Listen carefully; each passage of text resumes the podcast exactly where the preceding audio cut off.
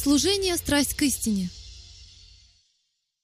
Сегодня вечером у меня есть тема, которую мне на сердце положил Дух Святой. Она называется «Сила молитвы».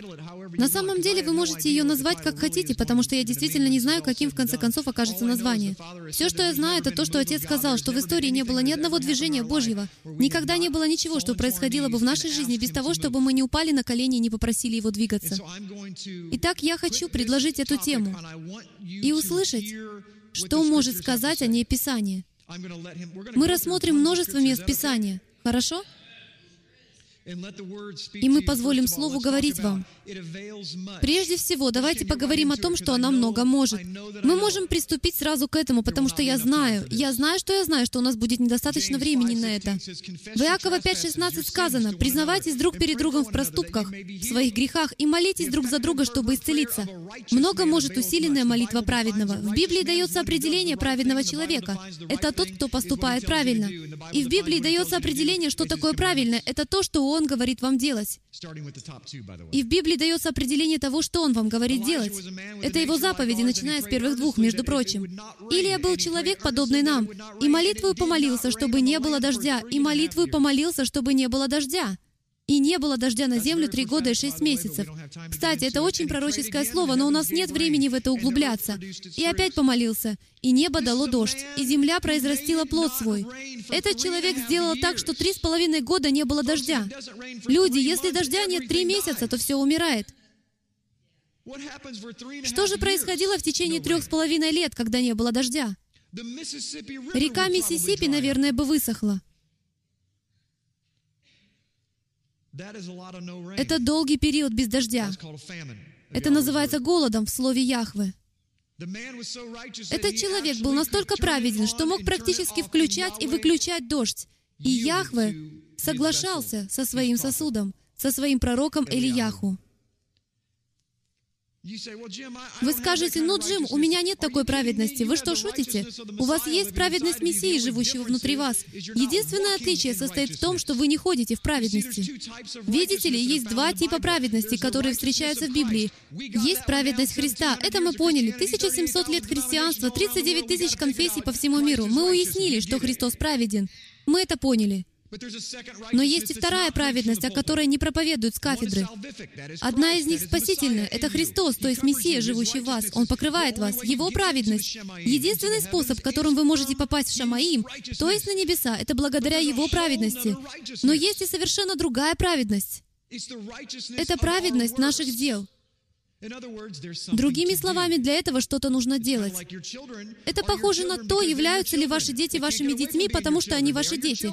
Они не могут не быть вашими детьми, они ваши дети. Они, если хотите, покрыты вашей кровью, вашей праведностью. Но ваши дети не будут благословлены до тех пор, пока не станут вас слушаться. Вы можете быть самым богатым сыном на планете и жить в доме площадью 50 тысяч квадратных футов, но стоит вам ослушаться хозяина этого дома, и вы превратитесь в нищего под мостом. Мы должны понять, что разница между Элияху, Илией и нами состоит лишь в одном.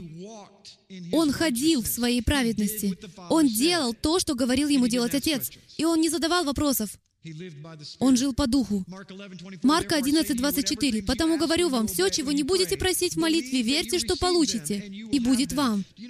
Знаете, это довольно непонятное утверждение, если посмотреть на него внимательно. Ведь в нем сказано, и это утверждение вне времени. Это утверждение сделано для того, чтобы вы поверили, что вы находитесь вне времени. Что я имею в виду? Если бы у меня здесь была белая доска, то я бы сказал, хорошо, на этой стороне вот здесь начало, Здесь вы молитесь, а здесь вы получаете ответ на свою молитву. Итак, когда мы помолились за Джима Райли, спустя 30 секунд он принял свое исцеление — когда же он на самом деле получил свое исцеление? Если вы переместитесь за временные рамки, то вы уже сможете увидеть исцеление.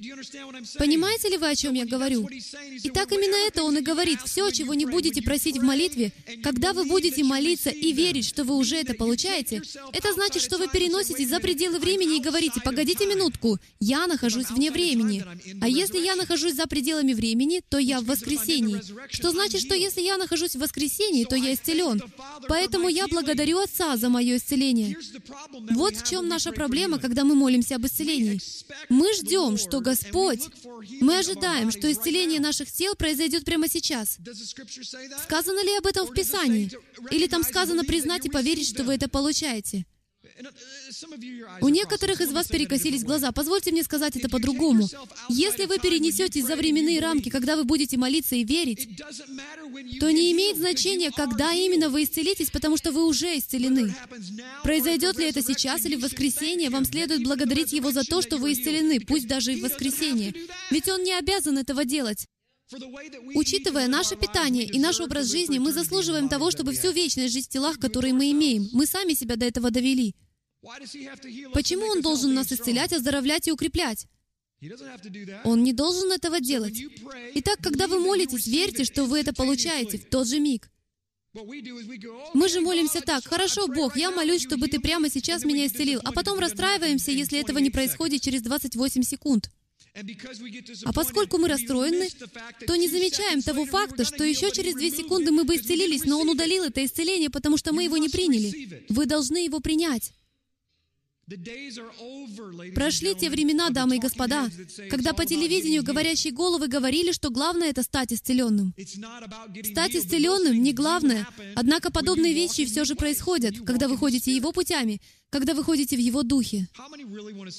Сколько из вас действительно хотят увидеть, как изольется Дух Святой? А вы готовы к этому? Вы уверены? Потому что, общаясь с людьми из движения «Корни в Рим», я могу вам уже сейчас сказать, что они до смерти напуганы Духом Святым.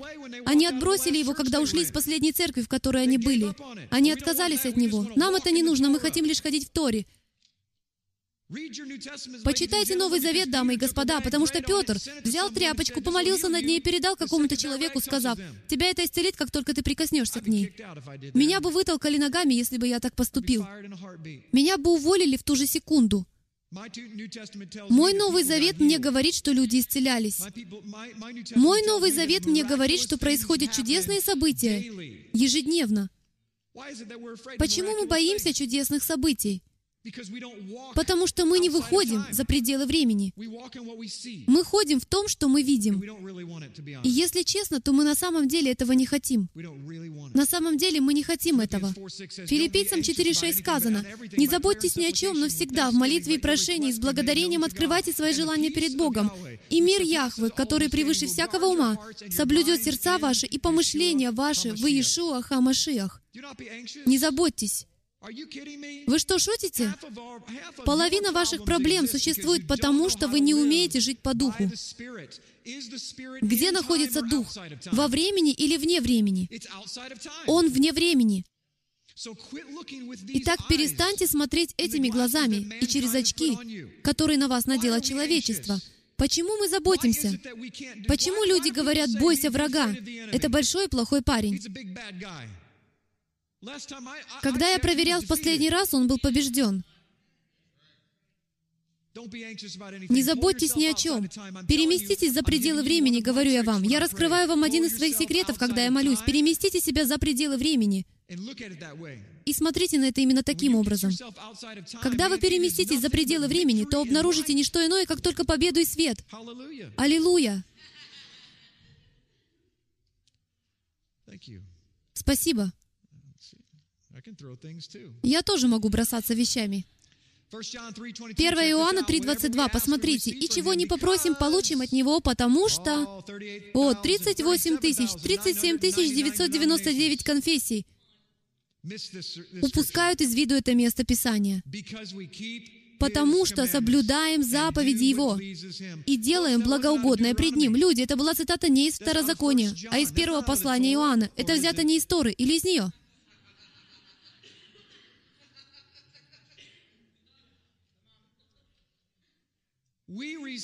Мы получаем от Него, потому что делаем то, что Он говорит. Послушайте, Библия — это не что иное, как брак. Сколько из вас это знают? Адам и Ева, все началось с брака, не так ли? И так все, он жених, мы невеста, правильно? Во всем этом подразумевается китуба. Договор, брачный договор, и то, как по нему поступать в реальной жизни. Поэтому я люблю брак, я люблю взаимоотношения, я люблю учить о них. Ведь, по сути дела, именно об этом он и говорит. Если вы хотите получать от своей жены, то вам следует соблюдать ее заповеди и делать благоугодное пред ней. Потому что, мужья, вы никогда ничего не получите от своей жены, если не будете делать то, что ей угодно. В 2002 году я купил своей жене новейший 2002 года выпуска пылесос Кирби с приводом на четыре колеса. Я думал, это самая крутая вещь всех времен. Пылесос с приводом на четыре колеса. Вы что, шутите? Я мог посадить своих детей на него и жжж. Она же не была в таком восторге. Это не то, что угождало ей. Я, как ребенок в магазине игрушек, ожидал, когда она откроет эту коробку, наконец. Я не мог дождаться, когда им попользуюсь. Но это не то, что угождало ей. Поэтому мне также пришлось вернуть подаренное ей охотничье ружье 12 калибра. В Ефесянам 6.18 сказано, «Всякую молитву и прошением, молитесь во всякое время Духом, и старайтесь о сем самом, со всяким постоянством и молением о всех святых». Знаете, что это значит? Это значит, что вам нужно молиться все время. Кто здесь молится все время? Вам нужно молиться все время. Что это значит? На прошлой неделе, когда я был в Шарлотт, я услышал одну удачную аналогию. Нужно, чтобы мы постоянно капали. Куда бы вы ни пошли, что бы вы ни делали, вы должны молиться. Знаете почему? Потому что всякий раз, когда вы делаете шаг, и всякий раз, когда вы делаете вдох, враг молится против вас. Он борется против вас, он шепчет вам в ухо, и вы, возможно, даже не знаете об этом. Будь у вас прямо сейчас хоть какое-то представление о сверхъестественном и о том, что происходит в сверхъестественной сфере, то вы бы молились все время. Я молился, «Отче, открой мои глаза, помоги мне увидеть то, чего я не вижу, помоги мне видеть сверхъестественную сферу». Он начал это делать, и я сказал ему, «Перестань». Вы смеетесь, дамы и господа, но это было не смешно, ведь то, что я испытывал и что я видел, напугало меня до полусмерти. Некоторые из вас никогда не испытывали ничего сверхъестественного. Вы никогда не видели ни беса, ни ангела и не ощущали присутствия злого духа.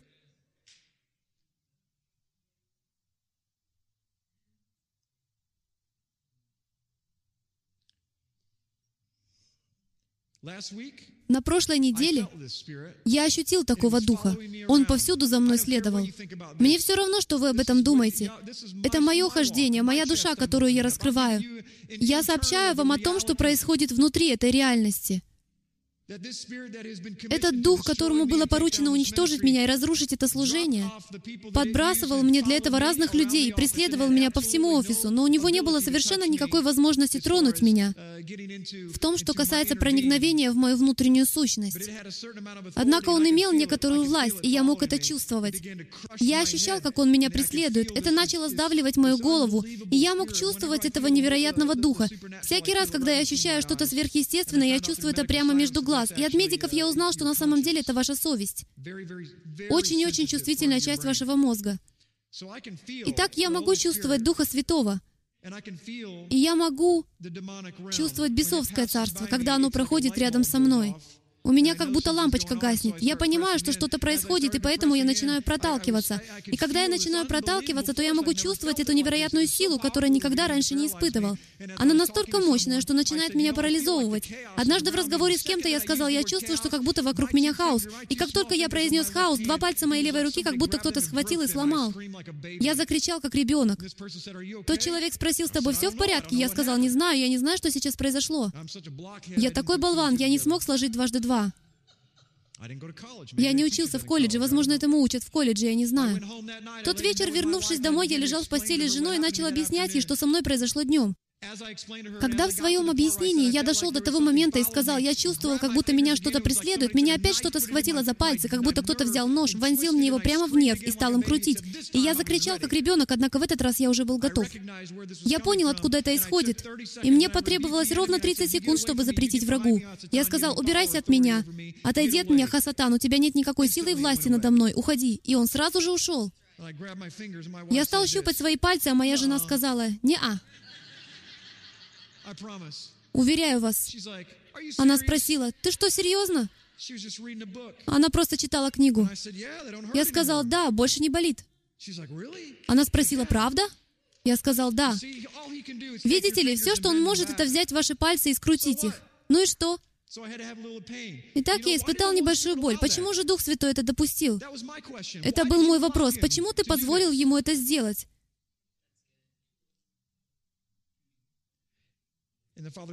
И отец сказал, ты ведь просил меня дать тебе заглянуть в эту сферу. Уверен ли ты, что хочешь это видеть?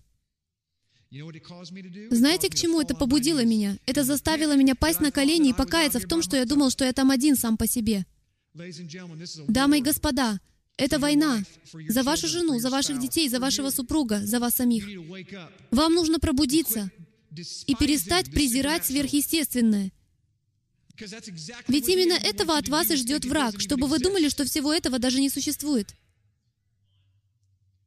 И Иешуа же сказал им в ответ, «Истинно говорю вам, если будете иметь веру и не усомнитесь, не только сделайте то, что сделано со смоковницей, но если и горе сей скажете, поднимись и вернись в море, будет, и все, чего не попросите в молитве с верою, получите». Матфея 6.9, мне это нравится. «Отче наш». Почему мы не молимся «Отче наш»? Ведь большинство из нас воспитывалось католиками. Но позвольте мне это прочитать. Ученики пришли к Иешуа и спросили, «Как ты хочешь, чтобы мы молились? Как нам следует молиться?» Раввины говорят молиться так, ты говоришь. Что ты говоришь? Он не сказал «молитесь Иешуа». Он сказал «молитесь Отцу». Именно Он посылает все благословения и проклятия. Я посредник. Он сказал «Отче наш, сущий на Шамаим». Да кадош Шем Твое, да светится имя Твое, да приедет Малькут Твое, да приедет Царствие Твое, да будет воля Твоя. Понимаете ли вы это? Да будет воля Твоя. И на земле, как на небе. Лахем наш насущный, дай нам на сей день. Хлеб наш насущный. Здесь не сказано бифштекс наш насущный. Хоть я склонен думать, что здесь неверный перевод. В суперновом переводе короля Якова написали бы бифштекс. «И прости нам долги наши, как и мы прощаем должникам нашим».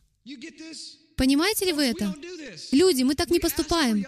Мы просим Яхве исцелить нас, в то время как сами храним в сердце горечь и ненависть, и гнев в сердце. Знали ли вы, что вам непозволительно приближаться к Господу Богу с горечью или непрощением в сердце?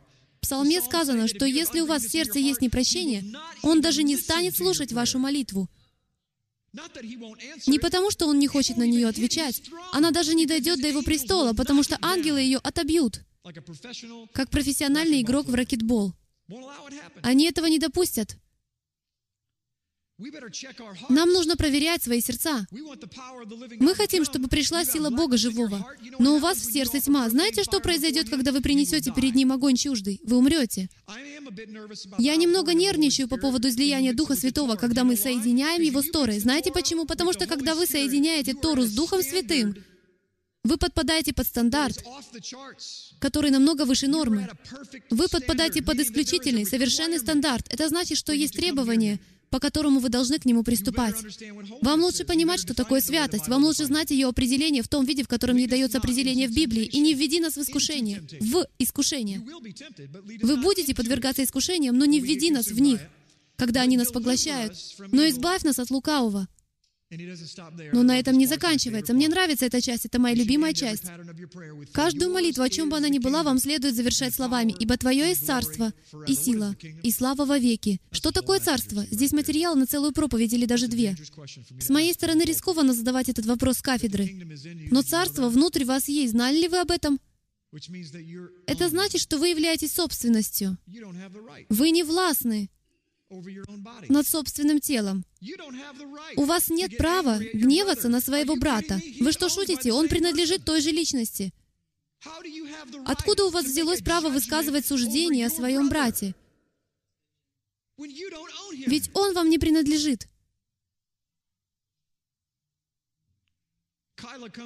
Кайла подходит ко мне с маленьким пупсиком, а Малия пытается забрать пупсика. На самом деле все наоборот. Это у Малии есть пупсик, а моя младшая дочь всегда пытается его отобрать. Что же я говорю? Кайла, отдай его Малии, потому что он ее. Видите ли, у Кайлы нет права его отнимать. Он не ее. Это вопрос власти. У нас нет права что-либо отнимать у нашего ближнего или даже не прощать нашего ближнего. Ваш ближний не принадлежит вам. Давайте двигаться дальше, потому что у меня есть еще многое, что я хочу рассмотреть. 1 Иоанна 5.14. «И вот какое дерзновение мы имеем к Нему, что когда просим чего по воле Его, Он слушает нас». В притчах 28.9 сказано. Это жестко. Все закройте уши, вам не захочется это услышать. В притчах 28.9 сказано. Я не знаю, как мы этого не слышали в наших христианских конфессиях. Кто отклоняет ухо свое от слушания Торы, именно это сказано на иврите. Того и молитва — мерзость. Вы слышали, что я только что сказал? Слышали ли вы, что он только что сказал? Если вы отклоняете ухо свое от слушания закона, позвольте мне сказать это так, как оно подразумевается на иврите. Шма. Если вы отклоните свой путь от исполнения, шма. Это слушание и исполнение. Потому что недостаточно только слышать. Конечно, мы слышим. На прошлом уикенде я был в Шарлотт. Я пришел, то есть меня привели в самую быстро растущую христианскую церковь в Америке. Там проповедовал 37-летний парень. Собралось полторы тысячи человек в огромном зале. При входе в него вам вручают наушники. Сам он появляется лишь в одном месте собрания, а в шести других местах собраний такого же размера, в том же городе, установлены на полу гигантские экраны, и ведется прямая трансляция его проповеди на этот экран. Он говорил очень красноречиво. Он рассказывал о Рахиле и Лии. И он сказал, что Иаков работал ради Лии, думая, что это Рахиль в течение семи лет, и что это было как закон Божий, по его словам. Я сказал, о, надо же! Как мне повезло! Единственная проповедь этого парня, которую мне удалось послушать, и он говорит в ней о законе Божьем и о благодати. Подумать только, посмотрим, что он скажет дальше. И он искажает факты и говорит, в Ветхом Завете до Христа вы должны были хранить закон Божий. Вы должны были работать, чтобы получить благодать, чтобы получить Рахиль. Но затем, когда пришел Иешуа, когда пришел Иисус, по его словам, вам уже не нужно работать. Вы сначала получаете благодать, а затем вы уже соблюдаете Слово Божье. Видите, как Он это изменил? Все потому, что мы с детства слышим, что Слово Божье — это Новый Завет. И есть лишь некоторые части Нового Завета, которые мы хотим исполнять. Что ему следовало бы сказать, и что было бы истиной, он был так близок. А именно, что в Ветхом Завете, в Танахе, вы должны были работать, чтобы получить благодать. Но когда пришел Иешуа, вы получили благодать, чтобы хранить закон. Вы получили силу свыше, чтобы хранить наставление. Вы не можете хранить закон ради спасения, но вы получаете спасение с тем, чтобы хранить наставление. Но допросит с верою, немало не сомневаясь, потому что сомневающийся подобен морской волне, ветром поднимаемой и развиваемой. У нас есть проблема с сомнениями. Я уже почти закончил с этим, после чего мы перейдем к мясу. 1 Тимофею 2.1. Это все вступление. Итак, прежде всего прошу совершать молитвы, прошения, моления, благодарения за всех человеков. За всех человеков. Здесь не сказано за тех, кого вы любите, сказано за всех людей. 1 Паралипоменон 5.20. «И подана была им помощь против них, и преданы были в руки их огоряне и все, что у них было, потому что они во время сражения возвали к Богу, и Он услышал их за то, что они уповали на Него. Знаете ли вы, сколько раз в Библии Яхве передумывал и совершал невероятные поступки, потому что его народ взывал к Нему? Когда я это изучал, рассматривая почти все библейские истории, сотни случаев употребления слова «молитва», «молиться» и «молились», я обнаружил одну константу, которая встречается во всех этих местах Писания, и мы рассмотрим некоторые из них. Это то, что не было бы ни одного случая, чтобы патриарх сел и сказал, «Дорогой Иисус, я лишь молюсь о том, чтобы Ты меня услышал. Аминь». Такого не происходило. Яхве слышит лишь писклявый голос. Это так похоже на нас. Он хочет слышать наши прошения. Он двигается, когда у нас есть страсть. Итак, давайте начнем. Первая книга Царств, первая глава. Откройте вместе со мной свои Библии. Вы не взяли с собой Библию? Что ж, наверное, вы знаете ее наизусть. Она ваш меч. В первой главе, восьмом стихе сказано, «И сказал ей Елкана, муж ее, имеется в виду Анна, Анна хочет ребенка. И сказал ей Елкана, муж ее, «Анна, что ты плачешь и почему не ешь, и от чего скорбит сердце твое? Не лучше ли я для тебя десяти сыновей?» Он говорит так по-мужски. «Женщина, что ты плачешь? Разве я не жеребец, за которого ты вышла замуж? Разве я чем-то не хорош? Я лучше десяти сыновей». Затем Анна швырнула пульт дистанционного управления через всю гостиную. И встала Анна после того, как они ели и пили в Силоме. Или же священник сидел тогда на седалище у входа в храм. И была она в скорби души, и молилась Господу, и горько плакала. И дала обет, говоря, «Яхве Саваоф, если ты презришь на скорбь рабы твои, и вспомнишь обо мне, и не забудешь рабы твои, и дашь рабе твоей дитя мужеского пола, то я отдам его Яхве на все дни жизни его, и бритва не коснется головы его». Позвольте мне закончить эту проповедь, дамы и Господа, не отходите от своих телевизоров и не отключайтесь от интернета сейчас. Я хочу, чтобы вы дослушали это слово до конца. Между тем, как она долго молилась перед Яхве, Илий смотрел на уста ее. И как Анна говорила в сердце своем, а уста ее только двигались, и не было слышно голоса ее, то Илий счел ее пьяную. И сказал ей Илий, «Доколе ты будешь пьяную? Вытрезвись от вина твоего». И отвечала Анна и сказала, «Нет, господин мой, я жена, скорбящая духом. Вина и секера я не пила, но изливаю душу мою пред Господом. Не считай рабы твоей негодную женщину, ибо от великой печали моей и от скорби моей я говорила доселе». И отвечал Или и сказал, «Иди с шаломом, и Элохим Израилев исполнит прошение твое, чего ты просила у него. Она же сказала, да найдет раба твоя милость в очах твоих.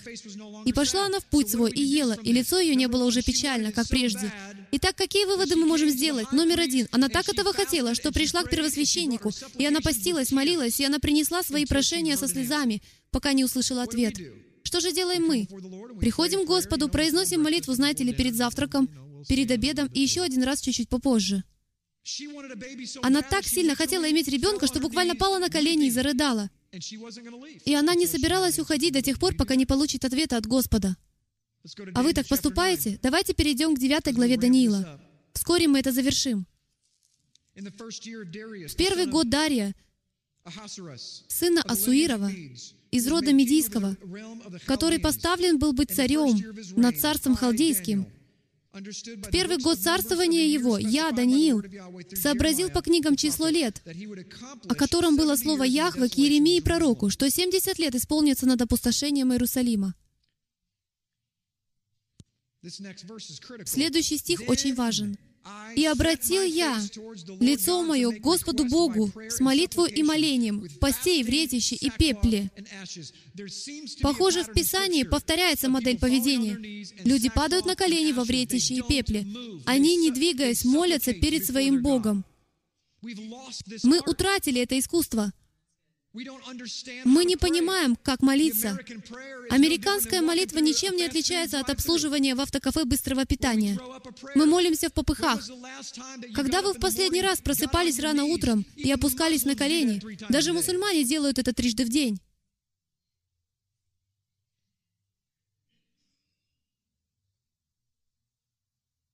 И дальше описывается, что он в первую очередь толкается. Это ключ. Вы не можете прийти к Яхве с чем попало.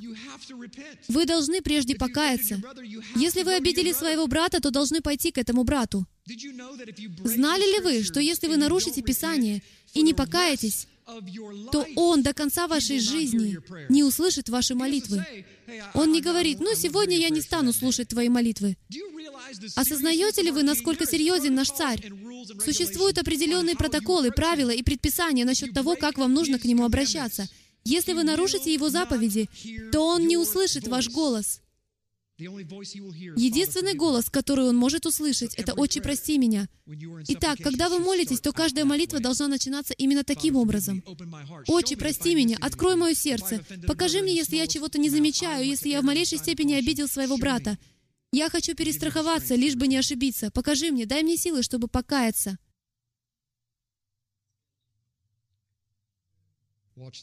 Взгляните на это.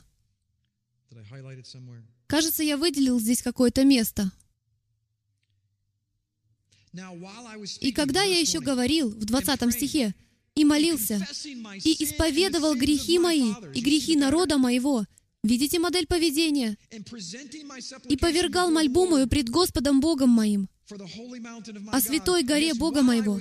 Когда я еще продолжал молитву, муж Гавриил, которого я видел прежде в видении, быстро прилетев, коснулся меня около времени вечерней жертвы. Это очень важный момент, который я хочу выделить сегодня вечером. Мы зациклены на физической сфере. Сейчас вы видите всего лишь человека. Но будь ваши глаза открыты, вы бы повсюду увидели ангелов. И когда Даниил молился, к нему были посланы ангелы. Думаете ли вы, что это было лишь потому, что это Даниил? Ох, у него такое красивое имя. Возможно, причина в этом. Нет. Ангелы отправляются к каждому праведному святому, который молится. Некоторые из вас живут в поражении, потому что вы понятия не имеете, как нужно молиться. Вы понятия не имеете, какая для этого есть формула. Нас учили молиться, читать Библию и ходить в церковь. Но почему мы не можем молиться более пяти минут? И когда мы собираемся вместе, нас спрашивают, кто начнет молиться, и никто даже руки не поднимает.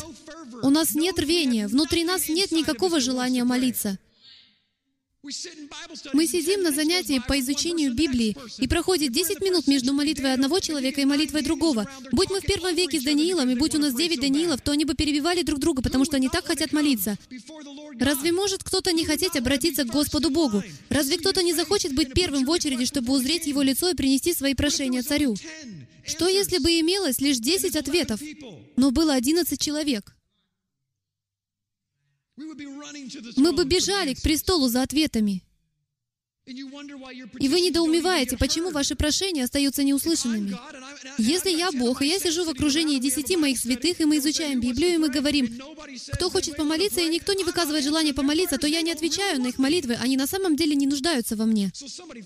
И так, наконец, кого-то прорывает, и он начинает молиться, потому что прошло уже довольно времени, и надо же кому-то это сделать. Как будто это такое тяжелое занятие, все равно, что машину поднять. Это самое трудное в мире дело. Дамы и господа, мы утратили искусство искусство вретища и пепла. Мы даже не знаем, где взять это вретище и пепел. Нам нужно учиться у патриархов. Исход 32 глава, 7 стих.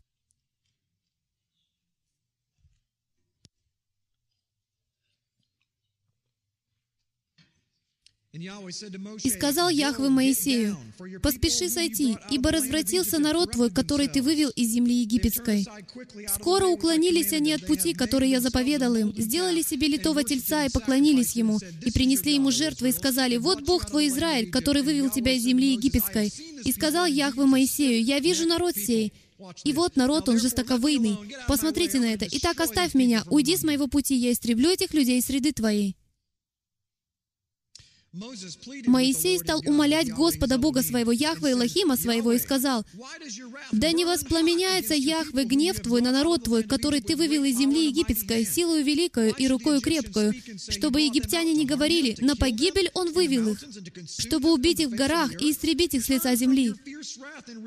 Отврати пламенный гнев твой и отмени погубление народа твоего. Люди, требуется большое мужество, чтобы обратиться к всемогущему и сказать «Тайм-аут, отче! Я не могу позволить тебе это сделать. Отступи! Это твой народ!» Если бы Яхве подошел ко мне, и это те же люди, которые пытались побить Моисея камнями, Будь я Моисеем, а эти люди выступили бы против меня и стали бы роптать, «Зачем ты вывел нас из Египта? У нас в Египте были бифштексы и омары. Давайте избавимся от этого парня». И Яхве бы сказал, «Моисей, отойди в сторону». То я бы сказал, «Что ж, хорошо, пожалуйста, задай-ка им Господь». Да. Сначала разберись скорее, он действует мне на нервы.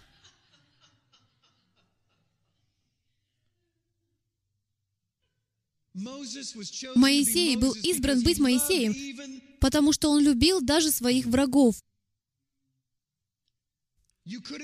Моисея невозможно было убедить в том, что нужно уничтожить израильтян, даже когда они били его по обеим щекам, и ему больше ничего не оставалось. Хотите знать, что нужно для того, чтобы быть мужем? Вам следует любить своих детей до такой степени, что вы опускаетесь на колени и оказываетесь на их уровне. Взгляните им в глаза, когда заходите в дверь. Я так люблю возвращаться домой. С шестью девочками образуется настоящая давка с целью обнять папу. Малия оказывается намного лучше всех. Мне приходится опуститься до ее уровня, потому что она поступает как футболист, считая, что лучший способ завалить папу — это схватить его за пояс. Итак, она подбегает и обнимает меня, крепко сжимая меня. В области живота нет костей, и если я не подготовлюсь, то у меня перехватывает дыхание. Ведь она так крепко сжимает меня. Мне приходится опуститься на колено, и я тоже хочу ее обнять. Именно этого Отец ожидает от лидеров. Опускайтесь на колени. Моисей умолял своего Бога, чтобы тот отвратил свой гнев. И знаете, как поступил Яхве? Он передумал. Он передумал. Я молюсь за своих врагов, потому что Он умер из-за них. И если бы не Его благодать, то и я был бы Его врагом. Деяние 12 глава.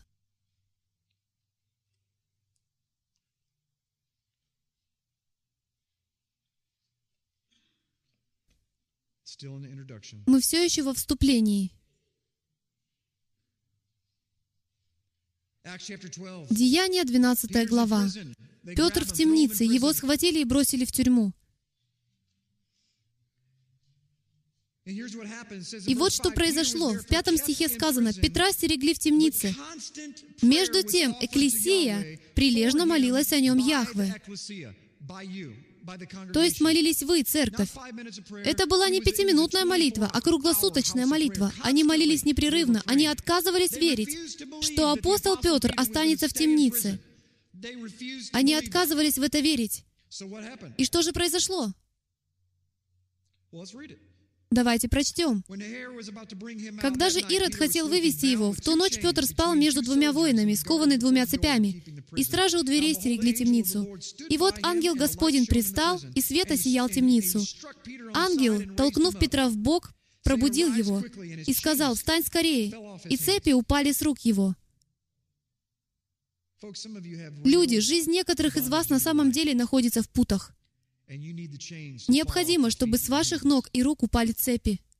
В Библии сказано, что если вы не будете исповедоваться в своих грехах друг перед другом, то вы не освободитесь и не испытаете присутствие Всемогущего. Вы должны раскрыть свою душу. Это часть формулы. Позвоните тому, с кем вы знакомы. Позвоните тому, с кем вы не знакомы. Это заставит вас испытать большую неловкость. Почему мы не можем этого сделать? Почему мы не можем сказать, «Хорошо, я исповедуюсь в своих грехах человеку, сидящему в трех рядах от меня, кто бы это ни был»? Почему это так сложно? Пять букв. P-R-I-D-E с английского «гордость». Вот почему. Это просто гордость. Только из-за нее это так сложно. Я должен быть в состоянии исповедоваться в своих грехах любому человеку, находящемуся здесь. За что мне держаться? Почему я должен хотеть за это держаться? В Библии сказано, и это очень просто. Исповедуйтесь в грехах друг перед другом. Когда мы так будем поступать, придут времена отрады от лица Господа. Почему бы нам не захотеть так поступать? Кто хочет быть первым?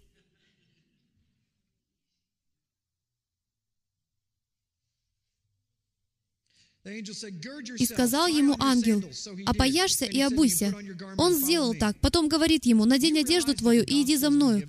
Осознаете ли вы, что Евангелие уже было сообщено? Понимаете ли вы, почему это было сказано? Послушайте, и сказал ему ангел, опояшься. После того, как он освободился, из него спали цепи. После того, как Иешуа вошел в вашу жизнь, и вы исповедали его в своей жизни, с вашего тела мгновенно упали оковы. Но проблема в том, что никто не рассказал вам о следующем стихе, где сказано «опояшься и обуйся». «Надень одежду твою и иди за мною». Иешуа говорил то же самое чтобы за ним следовали. Некоторые из вас хотят испытать нечто вроде удара молнии. Я хочу, чтобы меня переполнили эмоции. Я хочу заплакать. В Библии сказано, чтобы вы просто следовали за Ним. Разве этого недостаточно?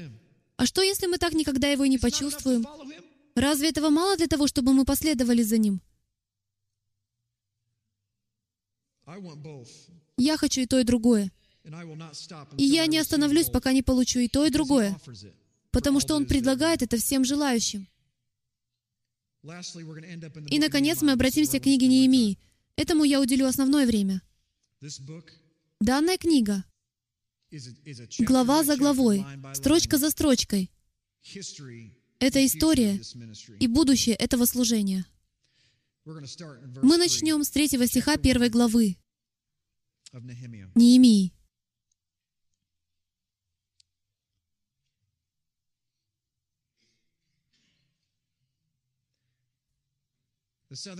Южное царство.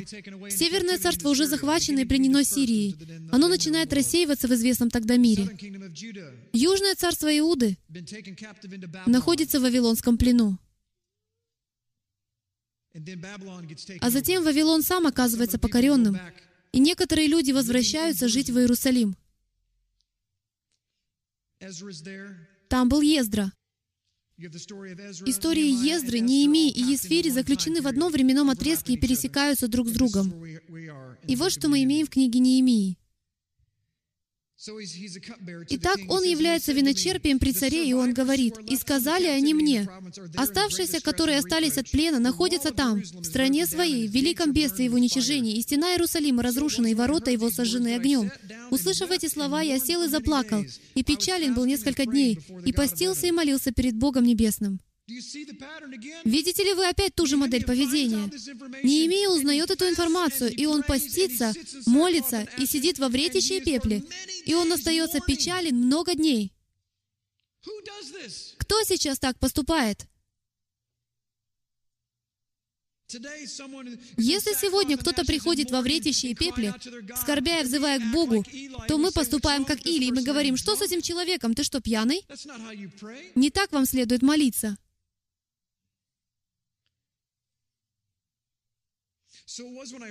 Итак, услышав эти слова, я сел и заплакал, и печален был несколько дней, и постился и молился пред Богом Небесным. В посте есть нечто особенное. А одна из главных причин, почему американское христианство или церковь пала на колени, это то, что мы любим покушать. Мы кучка жирных и ленивых верующих в духовной сфере. Модель, которую мы видим в физической сфере, переносится и на сферу духовную. Что сегодня говорят? Уровень ожирения как никогда высок в Америке, выше, чем когда-либо раньше за всю ее историю, 250 лет или сколько их там. То же самое и в духовной сфере, дамы и господа. Мы ленивы. Мы даже не можем... Нам невыносима сама мысль о том, чтобы пропустить не то чтобы основной прием пищи, а даже перекус между ними. А уж тем более пропустить основной прием пищи. Поститься? Вы что, шутите? Через один день мы уже почти умираем. Я умру. Некоторые из этих мужчин и женщин, такие как Даниил, постились в течение 21 дня. И посмотрите, кто к нему явился. Гавриил. Вы же поститесь в течение 24 часов и недоумеваете, почему ангел является вам и показывает всего лишь полкрыла. Я здесь. Что я могу для тебя сделать?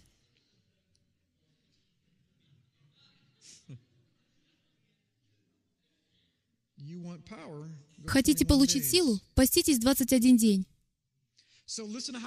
Итак, послушайте, как это начинается, и вы увидите ту же модель. Уверяю вас, это та же модель поведения. И говорил, вот что он говорил, «Яхвы, Боже небес, Боже великий и страшный, хранящий завет и милость к любящим Тебя и соблюдающим заповеди Твои, да будут уши Твои внимательны, и очи Твои отверсты, чтобы услышать молитву раба Твоего, которую я теперь день и ночь молюсь перед Тобою». Это была его прелюдия о сынах Израилевых, рабах Твоих. В своей молитве он еще даже не дошел до того, что он хочет. Смотрите, что он делает вначале. Он говорит, «И исповедуюсь во грехах сынов Израилевых, которыми согрешили мы пред Тобою, согрешили и я, и дом отца моего. Мы стали преступны пред Тобою и не сохранили заповеди и уставов и определений, которые Ты заповедал Моисею, рабу Твоему. Но помяни слово, которое Ты заповедал Моисею, рабу Твоему, говоря, «Если вы сделаетесь преступниками, то я рассею вас по народам. Когда же обратитесь ко мне и будете хранить заповеди заповеди мои, исполнять их, то хотя бы вы изгнаны были на край неба, и оттуда соберу вас и приведу вас на место, которое избрал я, чтобы водворить там имя мое. Если вы хотите увидеть восстановленными жену или мужа, или ваших детей, то начните хранить его заповеди в духе Руаха Кадеш, и вы увидите, как произойдут удивительные вещи. Это не просто физическое явление в конце времен, когда вернутся истинные физические израильтяне и те, кто призывает его имя. Это обетование вы имеете уже прямо сейчас. Храните его заповеди, делайте, что он говорит, восторгайтесь Господом Богом, и он придет к вам, он исцелит вашу землю. Они же рабы твои в 10 стихе, и народ твой, который ты искупил силою твою великую и рукою твою могущественную. Молю тебя, Господи, да будет ухо твое внимательно к молитве раба твоего и к молитве рабов твоих, любящих. Понимаете ли вы это? Любящих. Давайте посмотрим, что означает слово «любить». На иврите оно означает «желать». Это значит, что вы находите в этом удовольствие. Вы так этого хотите, что ради этого готовы работать до кровавого пота. Так сильно вы этого желаете. Слышите ли вы, что он говорит? Он предоставляет нам формулу, когда говорит, «Услышь только тех рабов Твоих, которые любят благоговеть пред именем Твоим, и благопоспеши рабу Твоему теперь, и введи его в милость у человека сего». И это одна из самых невероятных строк во всей той главе, не говоря уже обо всей Библии, обо всей книге, а именно эти последние полстиха. «Я был виночерпием у царя». Я мог бы с уверенностью предположить, что он был ведущим ходатаем у царя. Он был ведущим молитвенным воином у царя.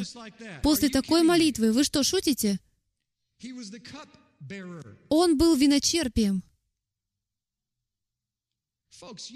Люди, вы можете быть сантехником, вы можете быть плотником, можете быть кем угодно. Знаете, в течение многих лет, до позапрошлого вечера, до вечера четверга я полагал, что мои дары — это пророчество, проповедь слова и учение, но у меня нет дара ходатая. Я не молитвенный воин. А отец сказал, «Кто тебе сказал, что ты не молитвенный воин? Кто дал тебе право оставлять свой пост?» Ты молитвенный воин. А ты самоустранился и сказал, я не могу молиться в течение часа и десяти минут подряд. И отец сказал, ах да, посмотри на это.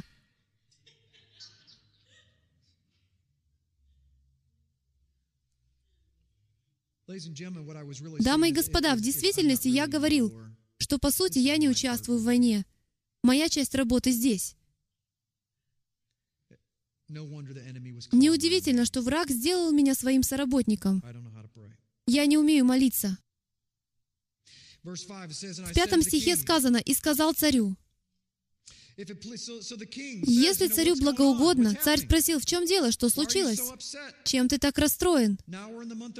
Это происходит в месяц Нисан, в первый месяц в году, до наступления Песаха. Оставалось еще 14 дней до Песаха. Если царю благоугодно, если в благоволении раб твой перед лицом твоим, то пошли меня в Иудею, в город, где гробы отцов моих, чтобы я обстроил его. Это очень удивительно. Бана, Слово «обстраивать», потому что оно подразумевает деторождение, основание рода. Ведь, как вы помните, Древний Израиль был аграрным обществом. Как они строили? Вы не могли иметь лишь двух детей, и никто не мог сказать, «Я единственный ребенок». Если вы единственный ребенок, то ваша семья умрет. В таком случае некому работать на ферме. Поэтому у вас было много-много-много детей. Вы строили свою семью. Вот почему дети — это благословение. Аминь. Итак, он хочет вернуться и отстроить его. Уловите следующее. Он находится не в Иудее. Он там не живет. В Иерусалиме живут тысячи людей, что-то около 40 тысяч человек. Более 40 тысяч человек жили в Иерусалиме в то время. У них уже были там свои дома. Никто из них понятия не имел, кто такой Неемия. И никому не было до него дела. И сказал мне царь и царица, которая сидела подле него, я нахожу это забавным. Без царицы царю не позволяется ничего говорить, впрочем, как и сегодня. Сколько времени продлится путь твой, и когда возвратишься? И благоугодно было царю послать меня, после того, как я назначил время. Идем дальше, смотрите. «И пришел я к заречным области начальникам» в 9 стихе, «и отдал им царские письма. Итак, царь дал ему все необходимое для того, чтобы отправиться в путь. Кстати, вся эта книга о вашей духовной жизни. Это ваш духовный путь. Вам нужно прочесть эту книгу. Она предоставит вам все необходимое для успешного хождения с ним. Она пророчески расскажет вам о том, что произойдет дальше. Ведь первое, что произошло, это осознание Немии того, что стены пали, и его город, его наследие нуждается в нем. Он озабочен тем, что его народ остался незащищенным стенами. Второе, что произошло, он упал на колени и в молитве, прошении, посте в ретище и раскрывал свою душу. Он приходит к Богу и просит прощения за других людей. Когда вы в последний раз молились, прося прощения за кого-то другого? Мы из-за себя-то едва ли так молимся. А следующее, что он сделал, это он пошел к царю. И он сказал, «Хорошо, царь, теперь, когда я прощен, когда я очищен, когда я чист перед тобой, я раскрываю свою душу. Мне необходимо, чтобы ты представил и дал мне то, что мне нужно, чтобы отправиться в мой духовный путь, чтобы принять участие в решении задачи строительства стен». И царь, совершенно сбитый с толку, говорит, «Конечно, отправляйся, вот все, что тебе понадобится». Он выходит в путь, он отправляется. И что происходит в первую очередь, как только он отправляется в путь, чтобы восстановить стены? Стены. Обратившись к 10 стиху, мы увидим вот что. «Когда услышал сие Санавалат, Харанит и Товия, аммонитский раб, то им было весьма досадно, что пришел человек заботиться о благе сынов Израилевых. Врагу стало весьма досадно. Но они пока ничего не делают, они наблюдают. Именно это и происходит во время вашего духовного пути. Враг наблюдает. Чаще всего вы даже не знаете об этом. Неемия даже не знал, что враг за ним наблюдает. Он понятия не имел, что за ним наблюдают. Посмотрите на это. «И пришел я в Иерусалим, и пробыв там три дня...» Сколько дней? Три. Я уверен, что это лишь совпадение. Стал я ночью с немногими людьми, бывшими при мне, и никому не сказал, что Бог мы положил мне на сердце. И что Он сделал? Он обошел все участки Иерусалимской стены и осмотрел стену. Он не пришел и не заявил, «Вот я, Неемия, разве вы не слышали обо мне? У меня есть книга, я известный малый пророк». Сам я считаю себя великим. Он отправился ночью. Он уважал начальников народа. Он хотел ночью осмотреть стены и выяснить степень повреждений, ведь он собирался изложить суть своего дела. И начальствующие в 16 стихе не знали, куда я ходил и что я делаю. Ни иудеям, ни священникам, ни знатнейшим, ни начальствующим, ни прочим производителям работ я до то ли ничего не открывал. И сказал я им, «Вы видите бедствие, в каком мы находимся. Иерусалим пуст, и ворота его сожжены огнем. Пойдем, построим стену Иерусалима, и не будем впредь в таком уничижении». И я рассказал им о благодеявшей мне руке Бога моего, а также и слова царя, которые он говорил мне. И сказали они, «Будем строить». И я думаю, погодите минутку, тайм-аут. Они ведь жили там много лет. Неужели никто другой не замечал, что стены не отстроены? Что они разрушены и лежат в руинах? Неужели никто не мог встать и сказать, «Это, наверное, не очень хорошая идея. Если кто-то решит выступить против нас, то они попросту войдут в дверь, у нас даже нет ворот. Кто из вас мог бы снять свою дверь с петель, положить ее возле дома и оставить так лежать годами? Именно так они и поступили. В древности единственным видом защиты была стена вокруг города. На самом деле в то время были селения. Это были довольно небольшие селения. И стены, которая раньше была вокруг Иерусалима, теперь там не было. А сами двери были сожжены. Но приходит Неемия и говорит, «Ребята, у нас проблема». Что он делает? Берет и бьет кулаком по их самодовольству и говорит, «Люди, пробудитесь! Вы что, ослепли? Здесь нет ни дверей, ни ворот, ни стен. Мы не можем так жить. Враг рядом, рычит и ждет. Что ж, продолжим. Итак, ответ. Посмотрите. Вот какой был ответ. Будем строить и укрепили руки свои на благое дело. И первое, что произошло сразу же после того, как они... Помните, что враг показывается когда? Когда враг впервые показался? Враг показался, когда Неемия только отправился в свой путь. Он стал двигаться вперед. И затем враг ничего не делал, а лишь наблюдал. Когда враг показался в следующий раз? Когда они сказали, давайте это сделаем. 19 стих. Услышав это, Санавалат, Харанит и Тови, аммонитский раб, и Гешем, аравитянин, смеялись над нами и с презрением говорили, «Что это за дело, которое вы делаете? Уже не думаете ли вы возмутиться против царя?» Каков первый план действий врага? Первый план действий врага следующий. Убедить вас в том, что у вас ничего не получится и выставить вас на посмешище. Это его прием номер один — убедить вас, что это нереально.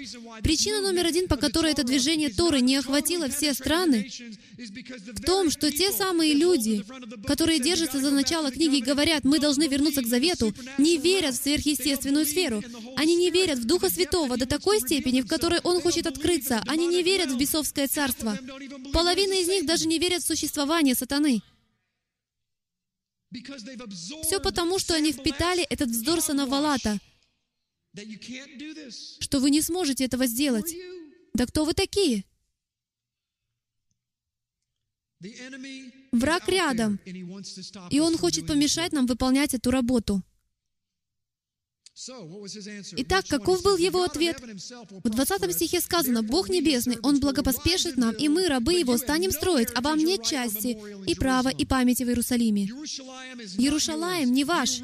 Осознаете ли вы, что это ваша жизнь? Это ваш ответ. Это все. Вот что символизирует Иерушалаем. Когда против вас выступает враг, то вот ваш ответ. «Отойди от меня, Хасатан». У тебя нет права, нет власти, а Иерушалаем не твой, а мой. Вчера вечером, когда я пророчески молился, я помолился о том, что было несколько противоречивым. Я сказал, что мы будем брать штурмом врата ада.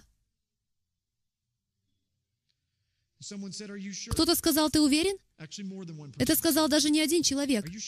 Уверены ли вы, что хотите это делать? Они не понимали, что я не вызывал врага на некую ковбойскую дуэль. Враг уже овладел нашим городом, нашими стенами. Эти стены не его. Где, по-вашему, находятся его стены? Где-нибудь в Тегеране? Думаете, они в Пакистане? Его стены вокруг горы Мария. Он захватывает гору нашего Бога, и он использует стены Яхвы, чтобы удержать его народ. Поэтому, когда я сказал, что мы будем брать штурмом дворец, то это значит отбирать его назад. Это наш дворец. Это наше наследие.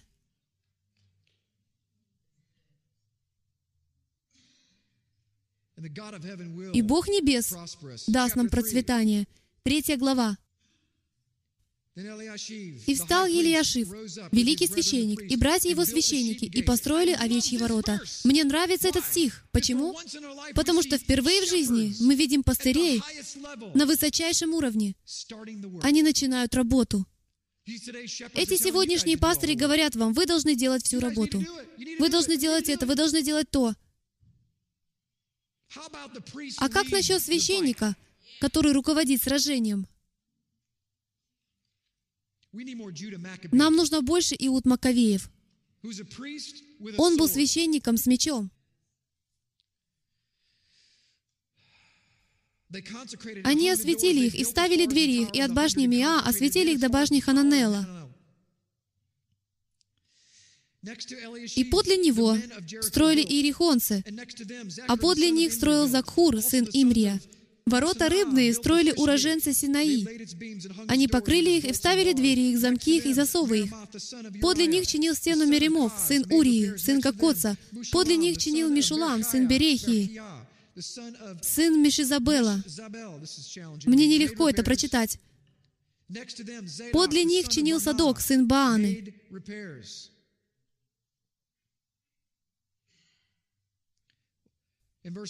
И пятый стих, мне он нравится. Подле них чинили фикойцы. Фикойцы. Оказывается, в Писании упоминаются японцы, а я и не знал. Послушайте это.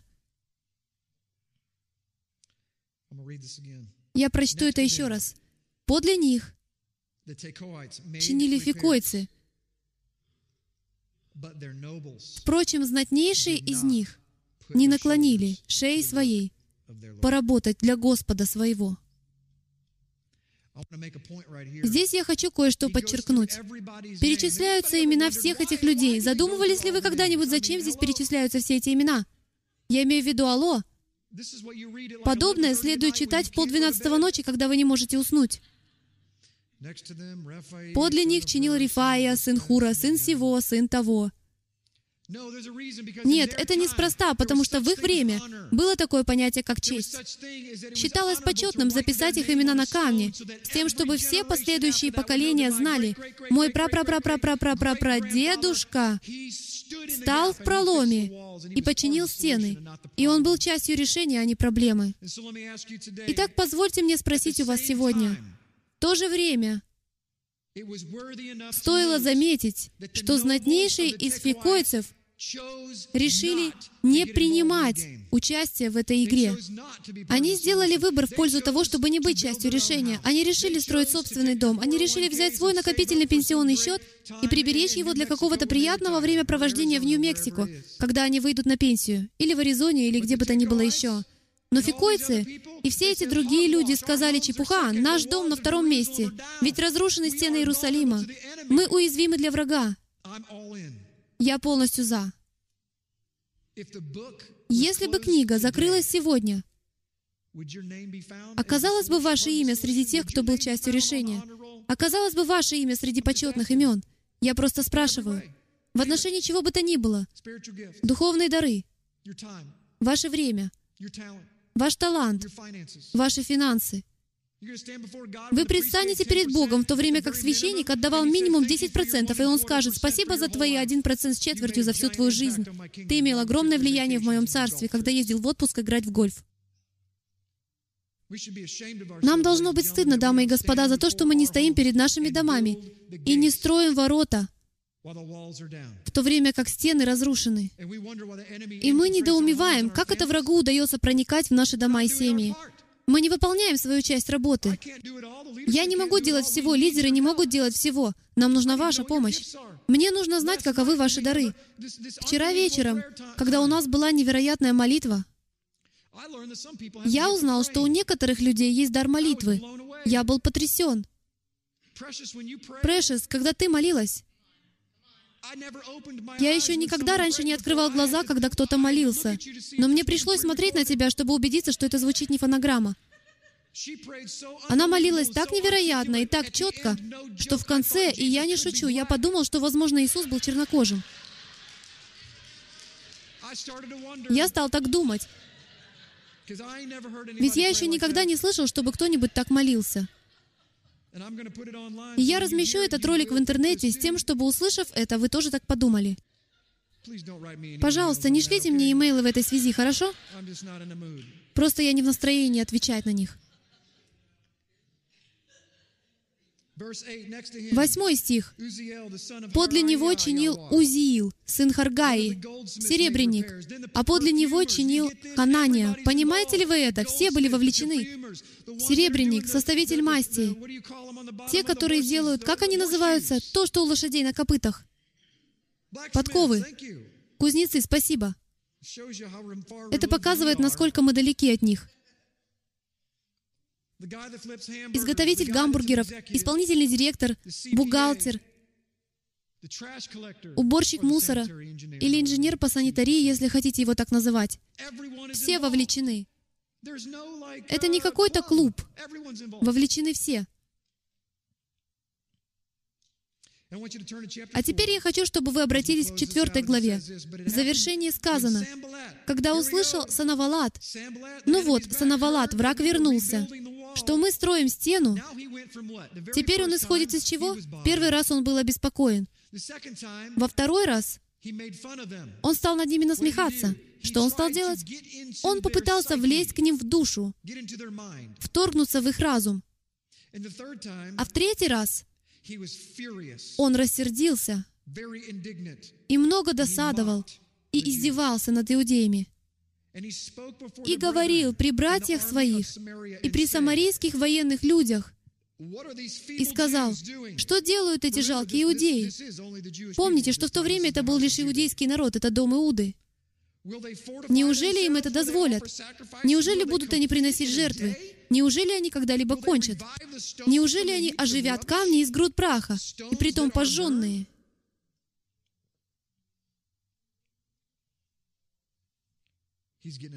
Он возбужден, и он готовится к войне.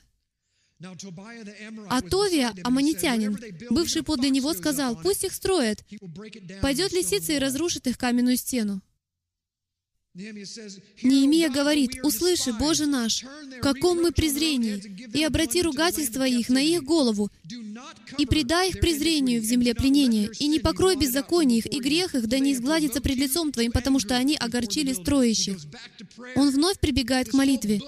Вся эта книга историческая, и она о том, как обращаться с врагом. Мы, однако же, строили стену, и сложена была вся стена до половины ее и у народа доставало усердие работать. Когда услышался Навалат, видите, как он появляется все чаще и чаще?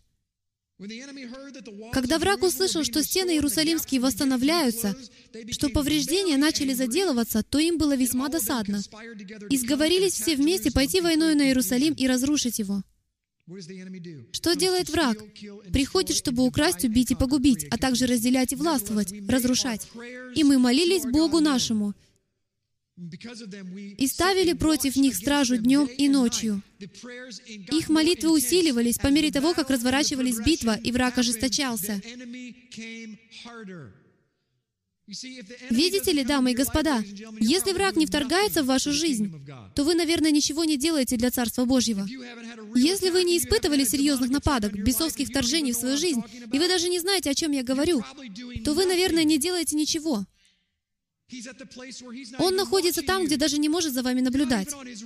Его радар даже не улавливает вас. Кто-то скажет, а я не хочу, чтобы его радар меня улавливал. Если вас не улавливает его радар, тогда и радар Яхвы вас не улавливает. Яхва защищает только тех, кого улавливает радар врага. Если вы хотите однорукого ангела, то пожалуйста. Возможно, это все, что вам нужно. Но иудеи сказали, ослабела сила у носильщиков, а мусору много. Мы не в состоянии строить стену. А неприятели наши говорили, не узнают и не увидят, как вдруг мы войдем в средину их и перебьем их и остановим дело. Когда приходили иудеи, жившие подле них, и говорили нам раз десять со всех мест, что они нападут на нас. Их же народ говорил им, вы с ума сошли, вы не сможете этого сделать, нам это не удастся. Они уже наполовину отстроили стену вокруг города, но их же народ начинает на них нападать, потому что свирепствует война и очерчены линии фронта. Они боятся врага. Именно это сейчас и происходит в данном движении.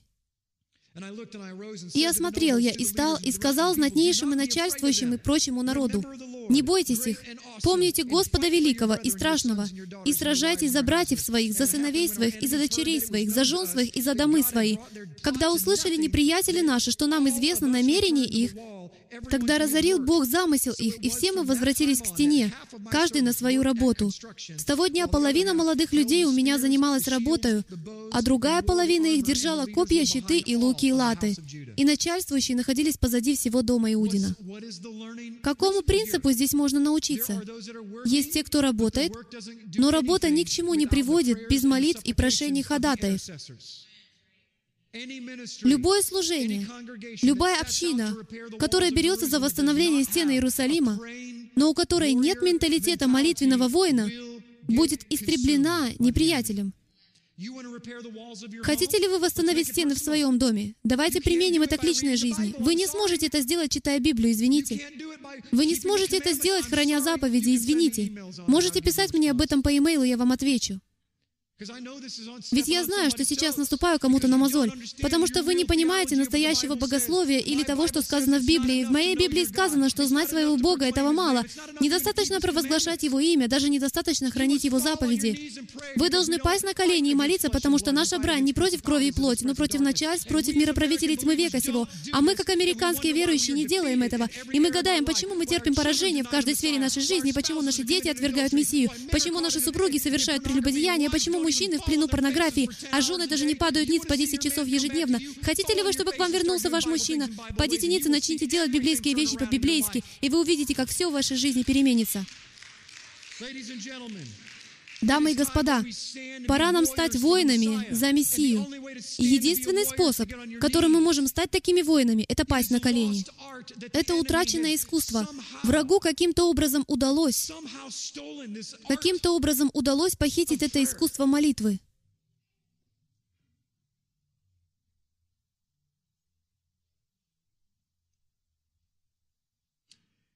So we built the wall. Мы, однако же, строили стену, и сложена была вся стена.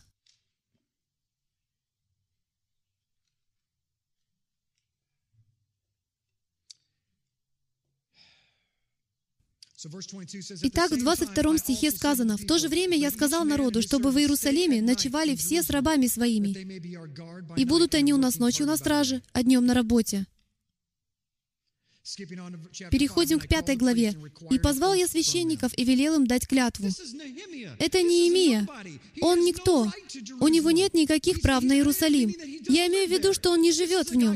Этот парень, можете ли вы себе представить, чтобы кто-то вошел к вам в дом и сказал, «Между прочим, у вас сняты все двери, повесьте двери на место. Не имеет значения, как меня зовут, откуда я пришел, вот что мы будем делать, вот наш план. Вы согласны или нет? Вам тогда лучше ходить в духе. Ведь это может быть и ангел. Он зовет священников, обратите внимание. Он призывает пасторов, пастырей, лидеров, пресвитеров и велит им дать клятву, что они так сделают. И вот что было потом.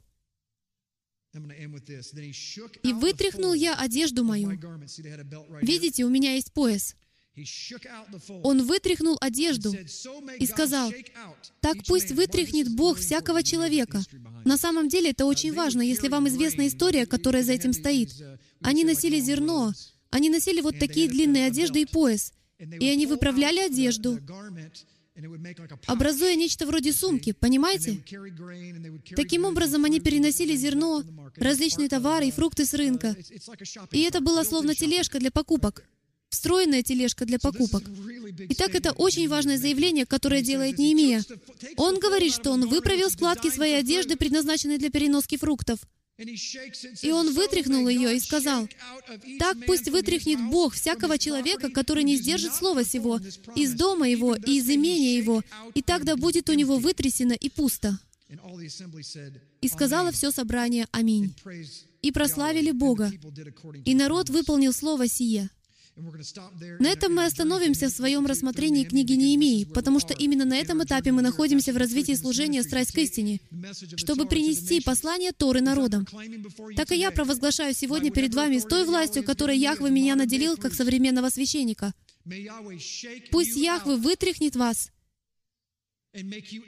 и сделает так, чтобы у вас было пусто. Если вы не станете восстанавливать стены, которые находятся перед вами, есть люди, которые на вас полагаются, есть целые семьи, которые погибают на корню. Вы не принимающий, вы раздающий. Мы не хвост, дамы и господа. Мы голова. Яхве призывает свой народ с определенной целью — быть светом для народов. Я знаю, что вы разбиты. Я знаю, что вам больно. Я знаю, что вы подавлены. Я знаю, что вы находитесь в оковах, и некоторые из вас в грехе. И ваши семьи распадаются. Но сейчас я вам говорю, устремите взор на царство и ищите прежде царство его, и начните кормить других овец вокруг вас. И вы обнаружите, что ваши грехи, которые когда-то раньше вас беспокоили и подавляли, превратились в стены перед вами, падут. Вы строите стены Яхвы, а стены, которые удерживают вас от Господа, падут. Ваши цепи упадут. Когда упали цепи? Во время молитвы. Цепи Петра упали, когда святые молились. Мы не получаем, потому что мы что? Не просим. А как вам нужно просить? На коленях, в молитве и прошении. Поститесь, кричите во весь голос и умрите, если нужно. Поститесь до тех пор, пока не получите ответ от Всевышнего Бога. А если умрете, то пусть так и будет. На третий день вы оживете. Почему мы в Америке так боимся боли и страданий? Почему мы не можем пострадать даже ради брата? Почему мы такие застенчивые, что стесняемся позвонить брату в два часа ночи и попросить его помолиться? Ведь вы не хотите его разбудить. Знаете, почему они стесняются? Потому что мы заставили их так себя чувствовать. Почему мы не будем друг друга посреди ночи и не говорим, «Брат мой, я так рад, что ты позвонил, я как раз сейчас стою на коленях и молюсь за тебя». Почему у нас нет такой любви друг к другу? Как так выходит, что мы любим поспать, в то время, когда враг бодрствует? Мы дремлем, дамы и господа. Когда же мы молимся, то даже не знаем, как нужно молиться. Мы даже не знаем, что такое борение. Мэтт, найди, пожалуйста, на Ютубе ролик Дэвида Вилкерсона под названием «Борение», если сможешь. Дэвид Вилкерсон называется «Борение». Мы не знаем, что значит быть крещенным, как говорит Дэвид Вилкерсон, в борении. Именно так поступали патриархи. Они погружались в слезы. Когда вы в последний раз плакали за свою супругу? Когда вы проливали слезы за своих детей? Когда вы пропускали обед? Только лишь ради того, чтобы ощутить присутствие Духа Святого более глубоко, плотно и широко. И вообще, ощущали ли вы когда-либо в жизни Духа Святого? Позвольте мне сказать то, что некоторых из вас потрясет. Откуда вы знаете, что вы спасены? Мой Бог через своего Сына говорит, если вы спасены, то вы будете ходить с еще большими делами, чем творил я. Вы будете ходить, вы будете брать змеи, и они вас не укусят. Вы будете пить яд, и он вам не повредит. Вы будете возлагать на людей руки, и они будут исцеляться. Вы будете вставать утром. У вас не будет грехов, которые будут вас стеснять. Вы не будете лежать в оковах. Уверены ли вы в том, что живой Руаха Кадеш живет в вас? Джим, ты перегибаешь палку. Да, перегибаю. Кто-то из нас должен перегнуть палку, потому что никто из нас не умирает. Кто-то должен быть готов переступить черту, и, возможно, я захожу слишком далеко. Но некоторые из вас уже находятся над этой чертой. Некоторые из вас нуждаются в Иешуа снова. Некоторые из вас должны пасть ниц и покаяться в своих грехах. Я знаю, что говорю как проповедник Южной Баптистской Церкви, но, дамы и господа, нам это необходимо. Нам это необходимо. Некоторые из вас скажут, я лишь хочу быть в небольшой группе по изучению Библии. Я хочу быть в домашней группе. Я не хочу ничего большого. На самом деле вы говорите, что не хотите исполнения пророчеств. Потому что Яхве говорит через пророков, что Он хочет, чтобы весь мир пришел к познанию всего этого. Вы же при этом должны просто взять Его Слово и подчиниться Ему. А вы хотите обладать всеми знаниями, раскрыть все тайны и узнать, кто такой Антихрист. Я так устал отвечать на вопросы о конце времен. Когда он наступит, я вам сообщу.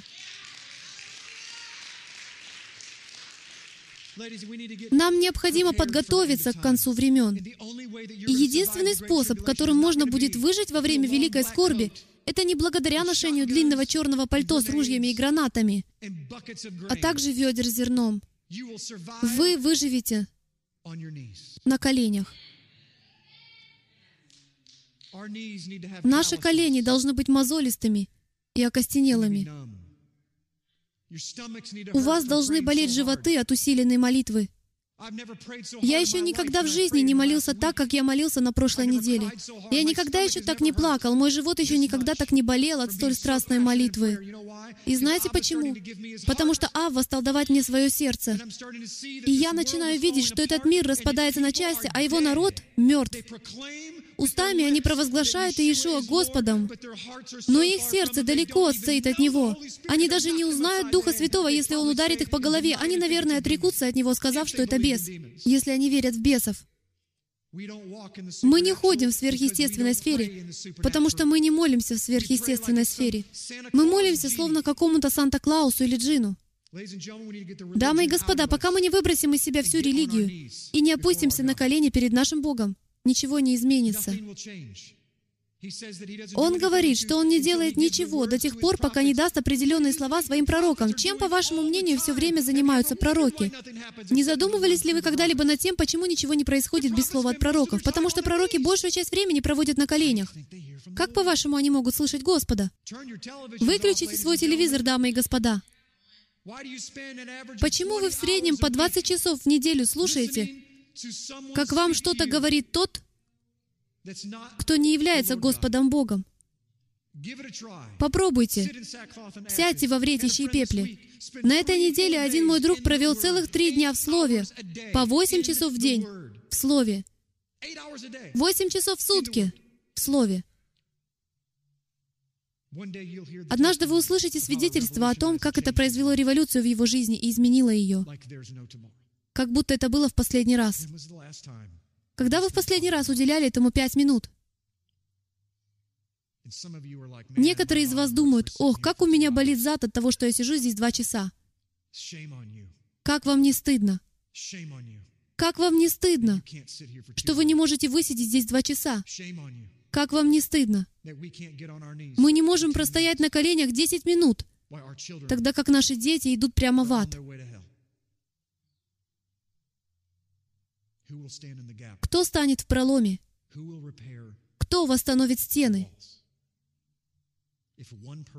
Если один человек не станет этого делать, то это откроет дверь для врага ко всей общине. И я молюсь. Я это делаю. Возможно, я единственный пастор на планете Земля, который молится этой молитвой. Ведь в результате у меня может остаться лишь три человека. Но я провозглашаю, как и Неемия, я здесь не для того, чтобы играть в церковь. Я здесь для того, чтобы вести войну. И я говорю, отче, если в этом доме есть хоть одна семья, которая не хочет восстанавливать стену, то удали ее из города и замени теми, кто желает работать. Дело не в высиживании. Все дело в участии. С мечом в одной руке и. Словом Божьим в другой. Лопата в одной руке и Слово в другой. Нашел ли ты тот ролик? Дамы и господа, знаете ли вы, что это такое? Это не обычный меч. Это точная копия, которую я приобрел в Шотландии. Меча Уильяма. Уоллеса «Храброе сердце». Поверьте мне. Вы это поймете, когда прикоснетесь к нему.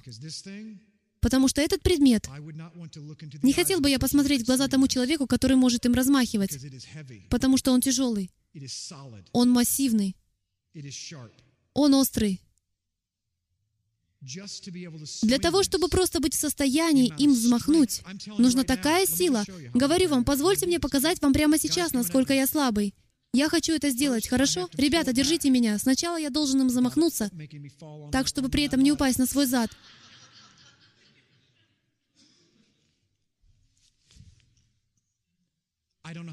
Я не знаю, как они это делали. Знаете почему? Я не могу это сделать, потому что я не в форме и не обучен держать этот меч. Итак, что делает тот, кто не обучен держать этот меч?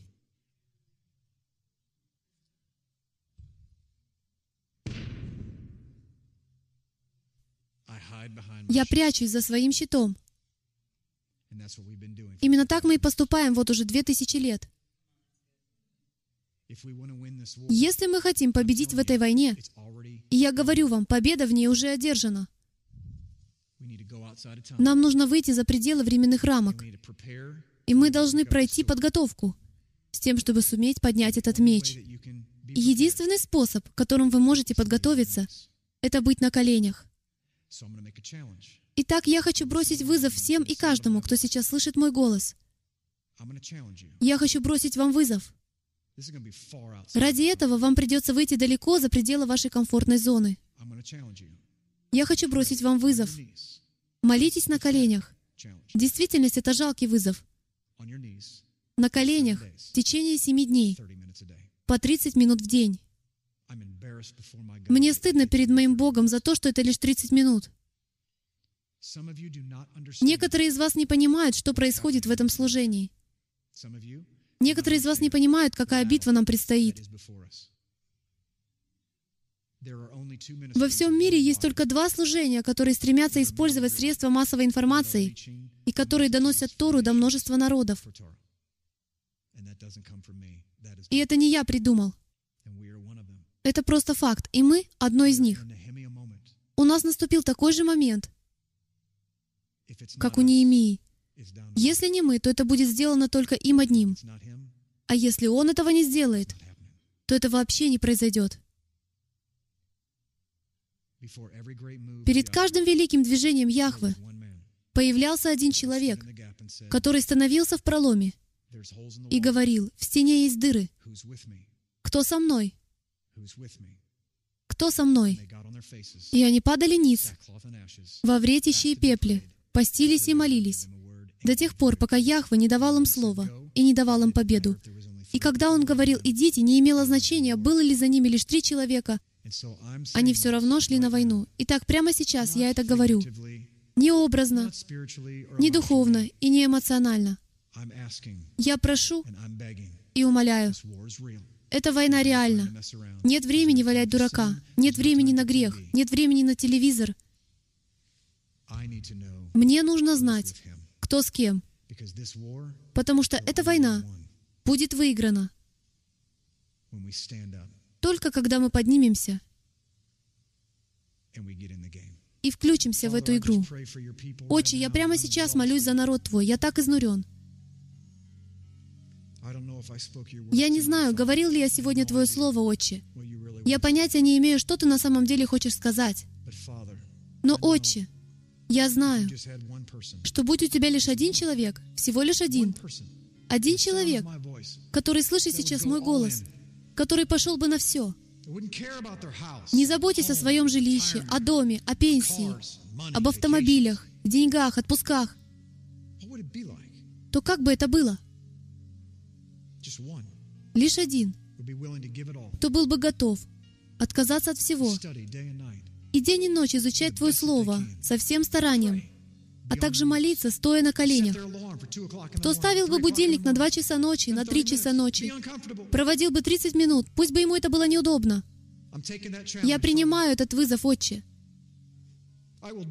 Я буду так поступать.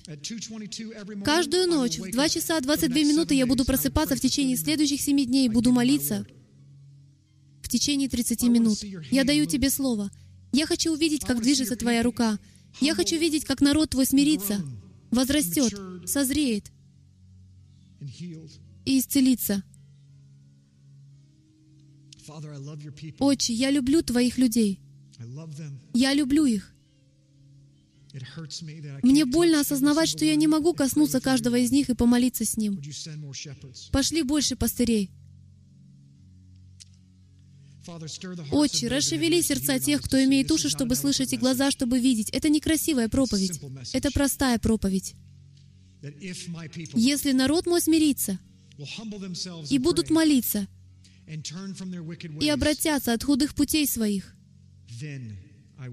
то я исцелю землю их.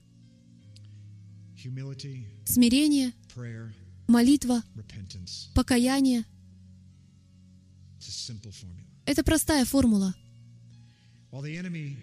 В то время как враг старается найти, кого бы ему поглотить, большинство из нас даже не подозревают о его существовании, потому что мы не ходим в духовной сфере.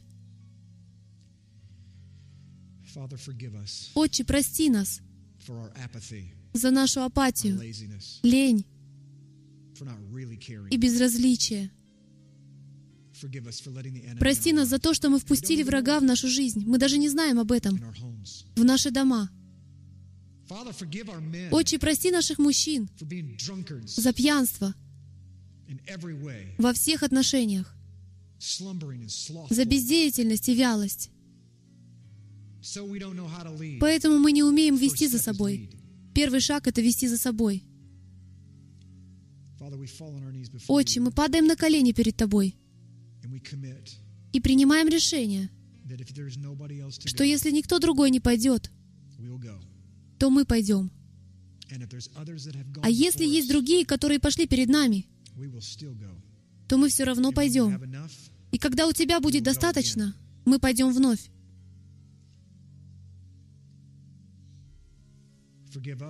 Прости нас и наших отцов, и все прошлые поколения за учения, заповеди человеческие, которые нам так дороги, что мы в действительности любим их больше, чем Тебя. Прости нас за то, что когда Твоя истина предстает перед нами, мы ее презираем. Мы не хотим поступать по ней. Отче, излей Дух Твой среди Твоего народа. Смиряй нас вновь. Я хочу видеть вторую главу Деяний в квадрате. Да, Господь, мне недостаточно второй главы Деяний. С тех пор прошло две тысячи лет, и в исцелении нуждаются гораздо больше людей, чем три тысячи. Отче, я не знаю, что делать. Я не знаю, куда двигаться дальше. Я не знаю, что говорить. Я не настолько красноречив, чтобы показать Твоему народу сердце Твое. Поэтому я лишь скажу, двигайся в наших сердцах, двигайся в их сердцах. Пусть с этих пор все будет по-другому. Пусть они увидят, что грех — это не что иное, как западня, цель которой — парализовать нас, чтобы мы не строили стену. Есть каньоны, которым нужно услышать это послание. Почему мы не заботимся о тех, кто живет в сельской местности?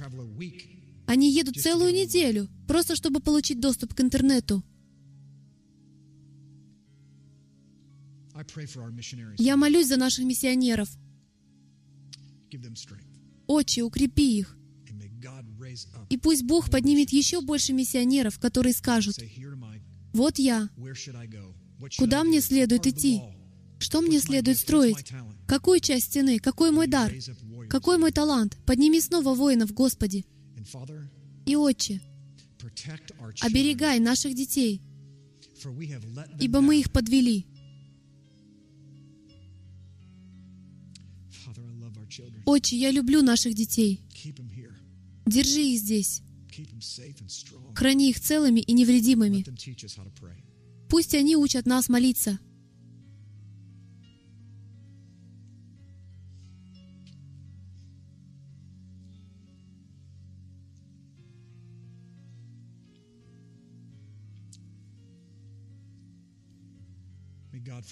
Да простит нас Бог и да помилует нас.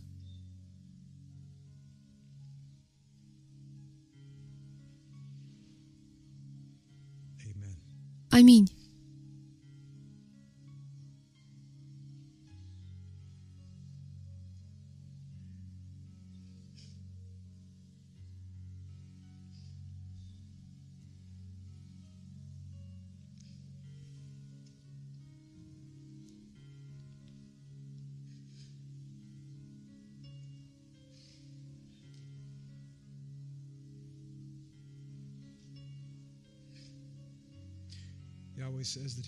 Яхве говорит, что Он хочет излить свой дух.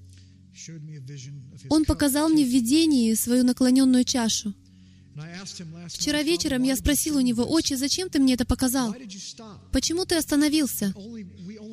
На нас упало лишь несколько капель. Я никак не могу понять, почему ты остановился. Но теперь я знаю. После собственной проповеди я это узнал. Потому что он говорит, что он не уверен, хотим ли мы этого на самом деле. Мы не умоляли его. Мы не заслуживаем этого. Мы не выполнили свою работу. Мы хотим иметь все благословения, но не готовы слушаться. Невероятно.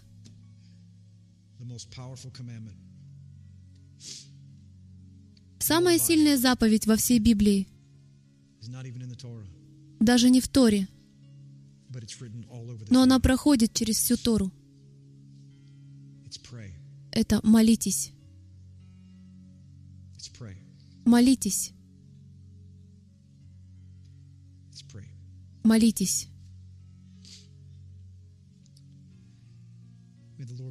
Да благословит вас Господь в наступающей неделе и презрит на вас светлым лицом Своим. Да обратит Он каким-то образом лицо свое на вас. Да помилует Он нас.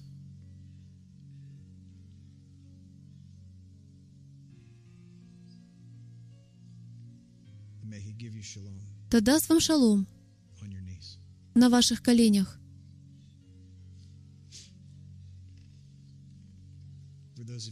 Если вам нужно уезжать или уходить, то вы можете уходить.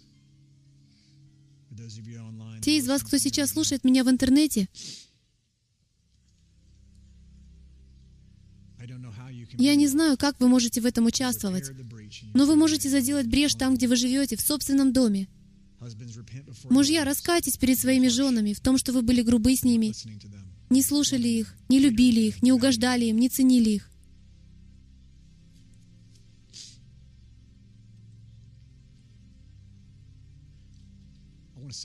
Я хочу поблагодарить вас за вашу поддержку. Я не могу этого выразить словами. Меняется жизнь людей благодаря вам. Потому что вы строите стену, восстанавливаете ее. Могли бы и вы and spend 30 принять этот вызов и проводить 30 минут, Стоя на коленях. Те из вас, кто и так уже является ходатаем, удвойте это время. Признайте, что 30 минут для вас ничто. Все наши патриархи делали это трижды в день, три раза в день. Я прошу об одном разе, просто чтобы нам потренироваться. Некоторые из вас постились впервые в жизни на прошлой неделе. Я прошу вас сделать это раз в неделю. Наши праотцы в первом веке делали это два раза в неделю. Посмотрите, какие мы слабые. Я прошу делать это раз в неделю, с вечера четверга до вечера пятницы, последующие 30 дней, и проводить 30 минут на коленях. Мы хотим увидеть возрождение Его Слова на земле. И оно начинается именно с этого. Оно начинается с этого. Приложите к этому все старание, дамы и господа. Делайте то, что вам говорит Ава. Нам нужна ваша помощь. Ему нужна ваша помощь. План А состоит в том, чтобы его люди были светом для народов, а плана Б нет. Плана Б нет. Мы являемся его единственным планом. Он рассчитывает на вас. Он рассчитывает на вас. Служение стрелы Ефраима существует только благодаря пожертвованиям верующих, как вы. Чтобы обеспечить выживание этого служения, пожалуйста, посетите страницу «Помощь» на www.ephraimzeros.com. Нам нужна ваша поддержка.